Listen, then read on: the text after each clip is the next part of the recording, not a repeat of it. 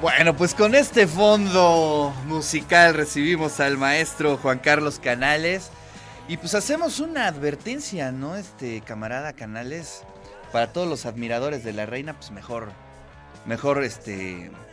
Bueno, también que lo escuchen, ¿no, Juan Carlos? Estoy, aquí estoy, aquí estoy. Bueno, pues hoy vamos a hablar eh, de la monarquía eh, británica, ¿no? Y híjole, pues la verdad es que es bien interesante el hecho, el manejo de los medios, la, eh, los efectos que tienen la gente.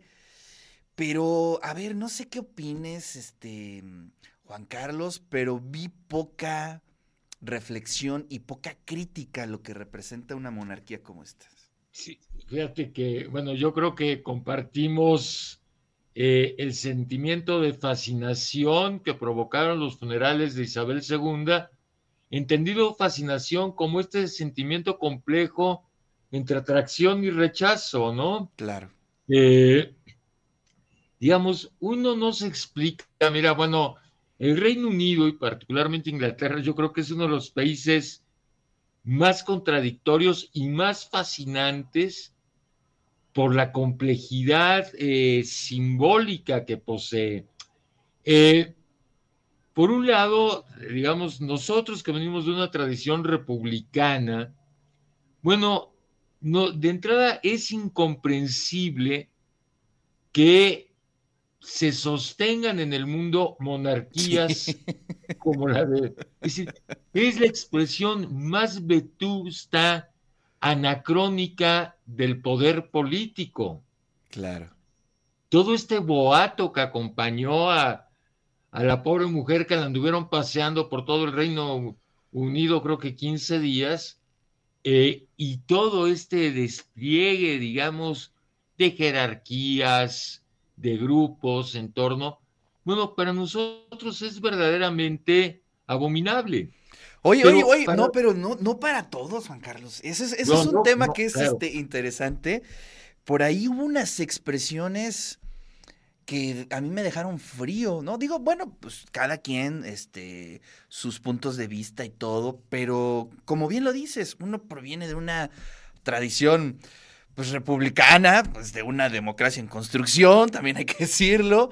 Claro. Y, y ver ese tipo de efectos en las personas que de plano se pusieron a llorar, a decir que la sentían como parte de su familia. Oigan, pues nada más hace falta googleen un poco lo que significa colonialismo y para que entiendan un poco de lo que trata esta historia, ¿no? Claro, lo que pasa es que la gente solo ve el espectáculo y como espectáculo es fascinante ver a los gaiteros escoceses de la reina, ¿no? Y a los militares escoceses de falda. Y es de luego todo un espectáculo que obnubila su dimensión histórica. ¿Sí?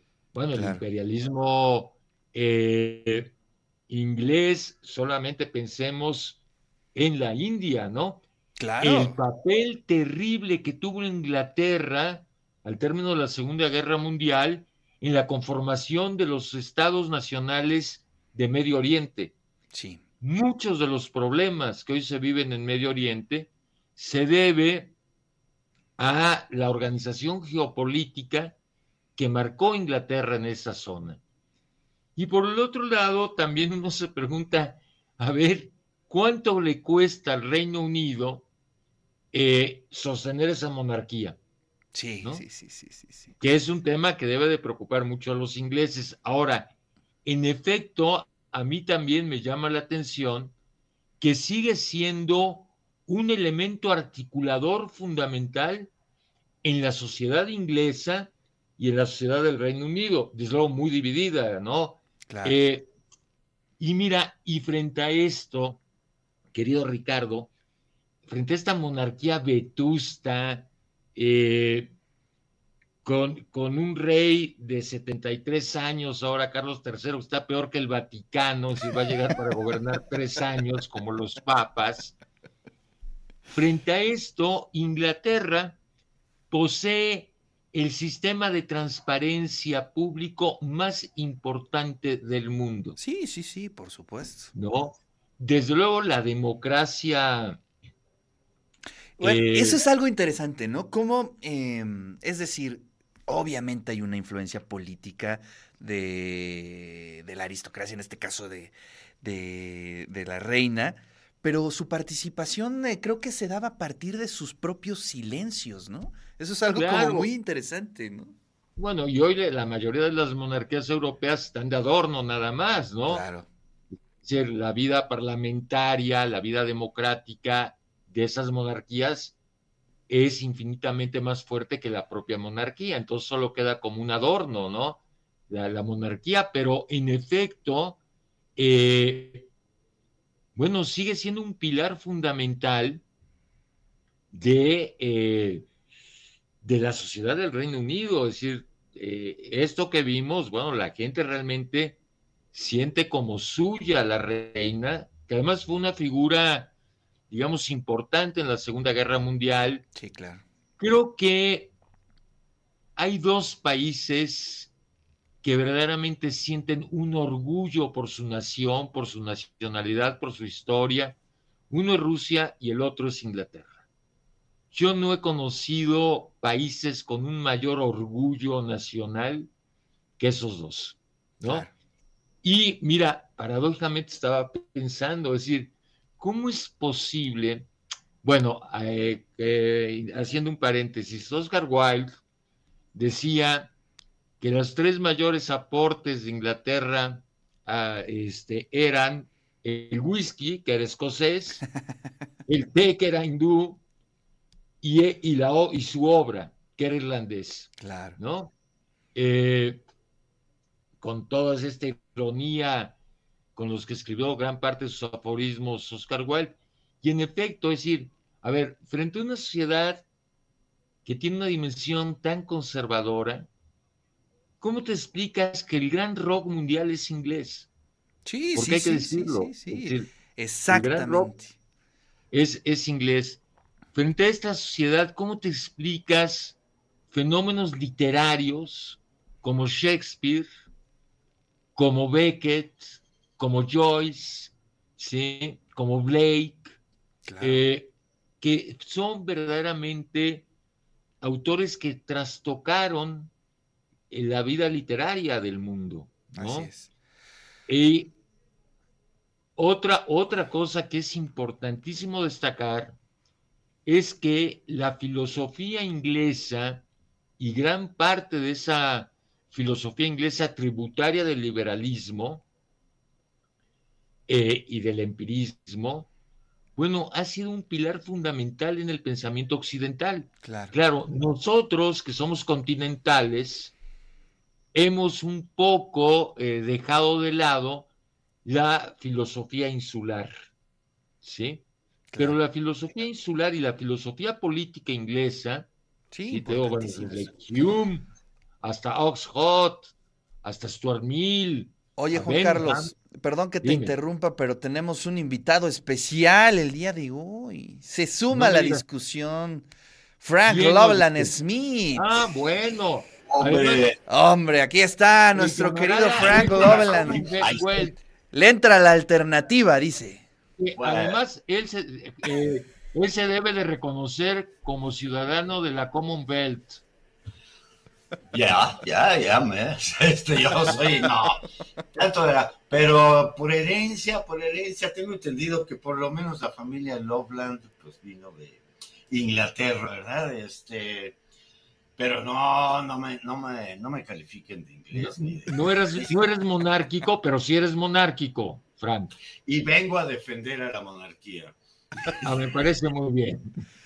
A ver, venga, venga, venga el speech de Frank Loveland. Mira, yo, yo, quisiera decir una cosa. Suelo a veces decir en clase, y para bien o para mal, la primera revolución burguesa fue que no tiene esa reputación porque no traían la teoría republicana ni nada de esto, pero fue la guerra del Commonwealth en 1642 que acabó con el teatro isabelino y jacobino, ¿verdad? Que lo prohibieron enseguida, pero bueno, aparte de eso, eh, las monarquías constitucionales que después en la restauración ahí en Inglaterra, después de años de pues combates, eh, decapitaron al rey, lo, en fin.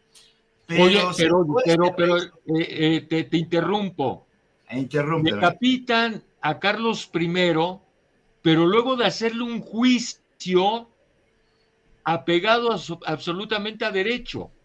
Es decir, también los ingleses son los primeros que reconocen en la Edad Media los derechos del individuo y lo que implica. Entonces, a Carlos I lo juzgan, pero bajo el más estricto orden legal. Eso habla de Inglaterra también.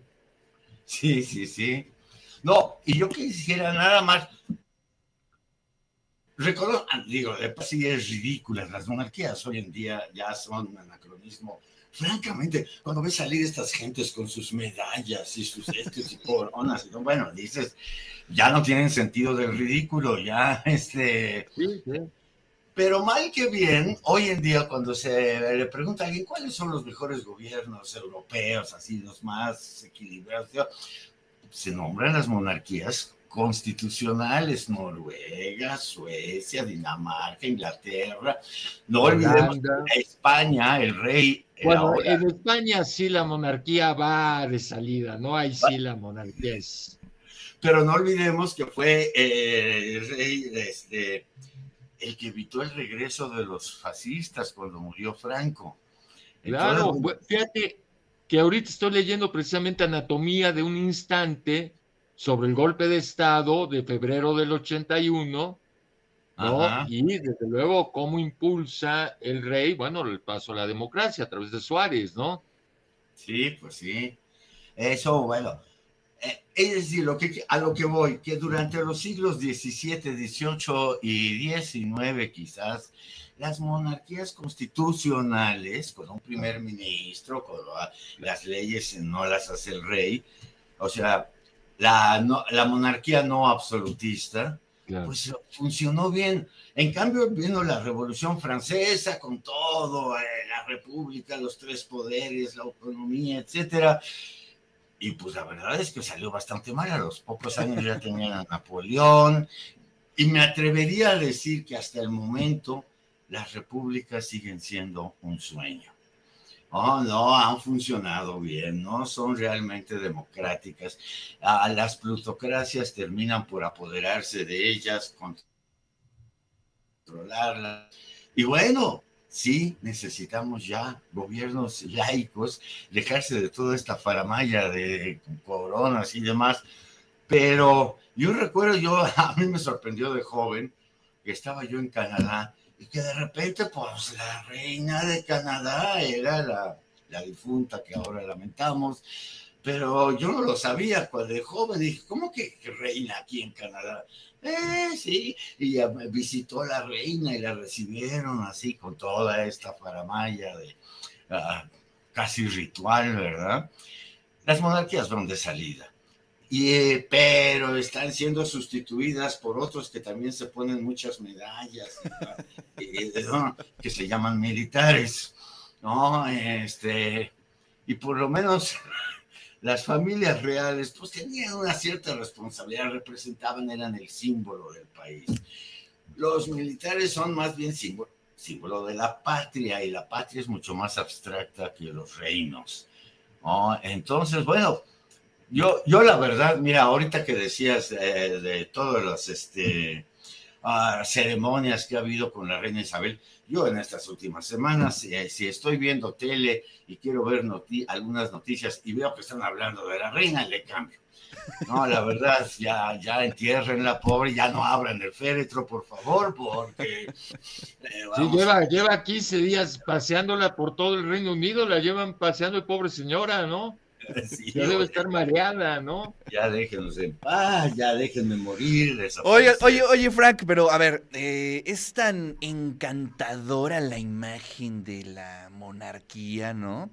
Que por ejemplo, este, dices, bueno, ¿qué está haciendo eh, la gente de Sex Pistols después de que hacen la rola en contra de la reina, todo?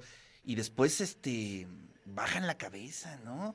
Y para un rockero, para alguien que viene de la contracultura, de la anarquía, todo eso, de pronto llega un momento en donde pues la mano de la reina es la mano de la reina. Es interesante eso, ¿no? Sí. Oye, no, no, no, no a, creo que los Rolling Stone o uno de ellos o de estos grupos los volvieron caballeros de la reina. Sí, sí, sí, sí, efectivamente. Digo, ¿no? Bueno, esas contradicciones, ¿qué onda? Pues yo creo que es lo que hacen fascinante a un país como Inglaterra, ¿no? O el Reino Unido, ¿no? Mira, eh, me estaba acordando ayer eh, y, y, Frank no me va a dejar mentir. Speaker's Corner. Es decir, eso es como la esencia de Inglaterra. Es decir, en una esquina de Hyde Park, tú puedes ir, subirte a un banquito porque no puedes tocar territorio inglés y decir lo que se te dé la gana de la reina, de la corona o de quien quieras, pero además dicen las peores procacidades de la reina. Es decir, no le hacen críticas políticas. Dicen las peores procacidades que uno puede oír en la mejor herencia del albur shakespeariano que lo aplican a la reina, ¿no? Sí, bueno, eh, eh, precisamente, mira, cuando un sistema se deja insultar y no reacciona ni hace nada, es porque es un sistema fuerte, ya arraigado. Ya, yo tenía un profesor que me decía, allá en Estados Unidos, aquí le puedes mentar la madre al gobierno, no pasa nada. En El Salvador le mientas la madre al gobierno y amaneces flotando en un río. Te toman en serio. Claro. Por lo menos. Pero ya, ya, ya es un sistema tan arraigado que yo no sé, pero sí también. Mira, esa contradicción que señalas, rockeros, contraculturales, y que luego pues los nombran sirs y ahí van y pues les encanta, les encanta. Seguimos leyendo historias desde niños, historias de reyes y princesas y todo esto, que ya deberían de haber dejado de existir desde hace mucho tiempo. Ahora, yo algo que quería señalar es que el reinado de Isabel fue también el reinado de la modernización. cuando empezaron a pasar cosas que no pasaban, pasaban otras peores, ¿verdad? Pero este, pero pues que la gente empieza a dejar de creer en estas cosas y empiezan a mentar madres, a, a decir por qué gastamos tanto dinero con esta gente, tan, y que de repente también yo tengo que reconocer que la reina Isabel casándose a los veintitantos años, siendo este ya el resto de su vida reina de Inglaterra. ¡Qué friega para su vida! O sea, ¿quién quiere esa vida? ¡Qué horror! ¿Y qué es lo que está pasando luego en la familia real? De que ya nadie quiere ser rey, ya nadie quiere ser reina, ¿no? Quiero tener mi vida, casarme con quien yo quiera, este, pues la famosa libertad individual, creación del liberalismo inglés, pues este, ya le está llegando después de tres, cuatro siglos, tres siglos, le está llegando a la familia real. Ya son gente moderna, gente que quiere tener, no sé, carrera, familia, hijos, divertirse. Ah, además son ricos, son parte del jet set, pues entonces, este, eso del nacionalismo se les va haciendo secundario, ¿no? Yo creo que Isabel va a ser la última reina de Inglaterra verdaderamente reina, que cumplió su función, sacrificó su vida. Y eso hay que reconocérselo a la porque qué friega. Pero, pero ya, ya, ¿quién quiere ser rey? ¿Quién quiere vivir en ese tan protocolario, tan... Uh, ay, este, Bueno, ya uno de los príncipes ya se fugó, ¿no? Con la mujer dijo, yo no quiero saber nada. No, a mí ni me vean, ¿no? Me voy a Canadá a vivir, ¿no? Como cualquier ciudadano, ¿no? Sí, pues sí.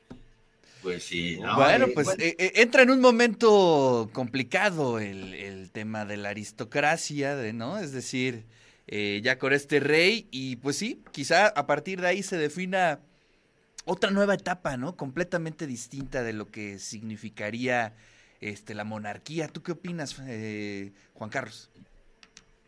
Híjole, pues mira, lo que dice Frank, lo que pasa es que por un lado están, está muy arraigada la, la monarquía, por el otro lado, pues ya son de puro adorno, entonces a lo mejor la gente, digamos, le resulta mucho más democrático vivir en una monarquía que en alguna de nuestras repúblicas, ¿no? ¿Puede ser? Pues sí. Sí. Pues concluimos, Frank, que ya nos vamos. Y también recordemos que las monarquías en última instancia tienen la función de vigilar que el gobierno gobierne bien. Claro. No, digo, en la época de este Calderón, eh, Peña Nieto, nos hubiera venido bien tener un rey que dijera, ya párenle, punto. Bueno, oye, era después de la de la independencia, eh, es uno de los grandes debates, es decir, ¿qué pasamos? ¿Una república o una monarquía constitucional? Y creo que nos hubiera ido mejor una monarquía constitucional. Yo también creo eso. Es más, una historiadora, yo no lo sé de cierto, pero decía que Maximiliano le propuso eso a Benito Juárez. A ver, Maximiliano era más liberal que los propios dijo, usted y liberales. yo pensamos igual, pues hagamos una monarquía constitucional. Oye, pero Este en este momento, esto que estamos diciendo nos pone en peligro eh, inminente de que nos exilien, ¿eh? De que nos Ah, no, sí, yo, yo sé, por de eso fifís, conservadores, ¿no? yo hablo a nombre de mi libertad de expresión, pero sí, con cuidado, ¿eh? Pues sí. Ya No, ahorita, pues- ya para qué, ya para qué queremos un emperador, ya es demasiado tarde. No, pero bueno. Bueno, pues se nos acabó el tiempo, querido Frank. Muchas gracias por entrarle a la alternativa en el tema aquí Frank, con Juan Carlos. Como Me siempre, hora, ¿eh? Y bueno, mira, eh, lo que hay que rescatar de esto es que hay que ir a la literatura inglesa y al pensamiento inglés, que es uno de los más fascinantes de Occidente, ¿no? Eh, desde Shakespeare, Milton, Dickens, Blake, eh, Golding, ¿cuánto, ¿cuánto ha dado Inglaterra al mundo a través del arte y de la filosofía? Bueno, pues hay que, hay que Claro. quedarnos con eso y leer al liberalismo inglés para acabar de una vez con todas las monarquías del mundo y con todos los poderes excesivos. y te, y te olvidas de la música ahí, ¿eh, Juan Carlos? Y la música, La claro, ¿no? Bueno, todo, sí. Todo, ¿no? Bueno, Bueno. pues les mando un abrazote, muchas gracias. Un abrazo. Nos No, saludamos la siguiente semana. Claro, un abrazo a. Inglaterra, ¿no? Claro que sí.